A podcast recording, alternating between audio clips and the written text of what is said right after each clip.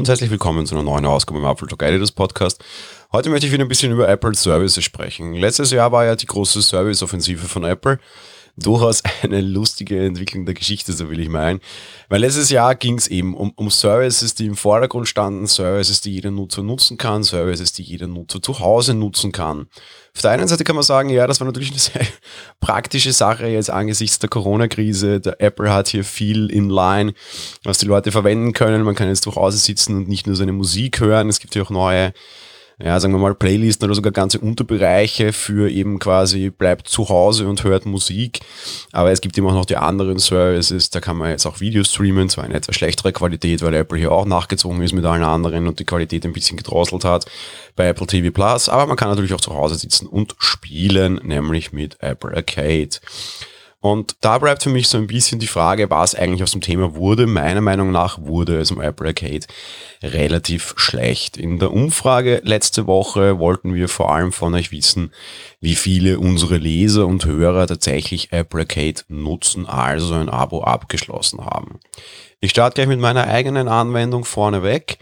Ja, ich habe ein Abo, ich bin aber momentan nicht so großartig zufrieden damit und nutze es nicht mega stark.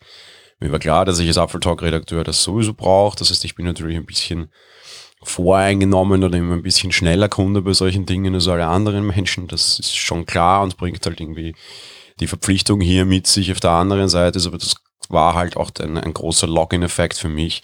Wir haben auf apfeltalk.de auch darüber geschrieben, dass ich, ja, ich habe halt ein Jahresabo abgeschlossen, mir damit irgendwie zwei Monate gespart, also habe halt irgendwie 50 Euro eingeworfen und fertig.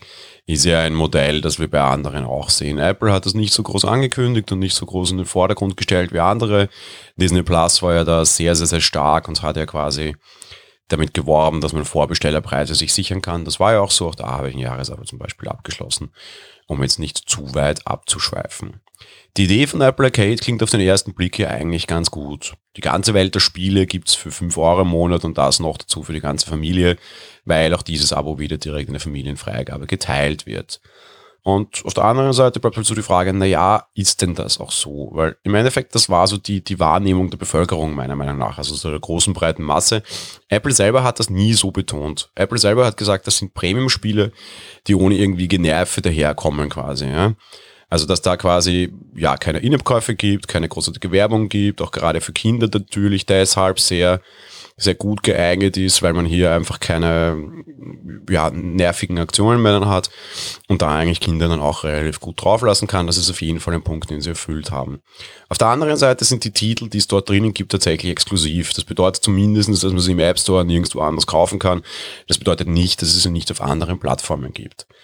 Was mir so auffällt bei der Nutzung ist, dass es aber sehr viele, sehr kleine Titel sind. Und dass im Endeffekt so die großen Titel fehlen. Ja klar, Oceanhorn 2 war einer der Starttitel. Und vergangenen Freitag ist auch ein anderes Spiel gelauncht, das mich sehr interessiert, nämlich Legend of the Starfish 2. Doch so, da gab es Titel, die wurden angekündigt, die bis heute nicht da sind. Wo bleibt zum Beispiel Beyond the Steel Sky? Und auch so die großen Titel, die im App Store tatsächlich erfolgreich sind, setzen nach wie vor auf In-App-Hölle. Mir fällt zum Beispiel jetzt Call of Duty Mobile ein, dass man zwar ohne In-App-Käufe ganz gut spielen kann, aber dennoch immer getriezt wird. Ich spiele es aktuell schon seit vielen Monaten und sehr gerne. Mir fällt aber auch irgendwie, weiß ich was, so, so große Klassiker ein wie, keine Ahnung, Hearthstone, Gwent, und natürlich auch all die Nintendo-Titel, die immer noch damit daherkommen. Und ich habe mich ja auch schon mehrfach hier bei Mario Kart ausgelassen, was mir nicht wirklich gut gefällt, weil hier einfach diese ganze In-App-Hölle einfach fürchterlich ist und das Abo einfach auch schweineteuer ist, nämlich wesentlich teurer als Apple Arcade überhaupt. Die andere große Frage bleibt natürlich, was ist eigentlich mit den, wie, wie verdienen eigentlich die Publisher in der ganzen Geschichte? Leider dürften die alle einen sehr starken Markup erhalten haben. Es würde mich allerdings tatsächlich interessieren, ob sich dieses Geschäftsmodell rechnet. Einerseits A für die ganz großen Namen, andererseits B, aber auch eben für alle anderen. Kommen wir zu einem Ergebnis aus unserer Community, das mich in vielerlei Hinsicht relativ überrascht hat. 65% der Leute haben einfach überhaupt kein Interesse daran. 17% finden die Auswahl nicht hochkarätig genug und 5% finden das Angebot einfach zu teuer. 4% kritisieren die Anzahl der Spiele, also es sind zu wenig. Am Ende haben nur etwa 9% unserer Hörer und Leser ein Abo abgeschlossen. Und auch ein kleiner Blick hinter die Kulissen generell. Wir sehen natürlich auch die Anzahl der Teilnehmenden an dieser Umfrage. Diese Umfrage war mit Abstand unsere abgeschlagen schlechteste. Bedeutet, das Thema an sich dürfte schon deutlich weniger Leute interessiert haben. Und hier abgestimmt haben im Vergleich zu anderen Umfragen. So eine kleine Einschätzung. Es war ungefähr ein Drittel all jener, die letzte Woche bei dieser iPad Cellular Frage teilgenommen haben. Eine Frage, wo ich auch nicht gedacht hätte, dass sie so mega spannend ist. Aber Apple Arcade interessiert die Leute offenbar tatsächlich noch weniger als eine Sonderoption für 170 Euro. Auch das ist natürlich ein Zeichen. Das war's mit der heutigen Folge. Wir hören uns dann nächste Woche wieder. Bis dahin. Ciao.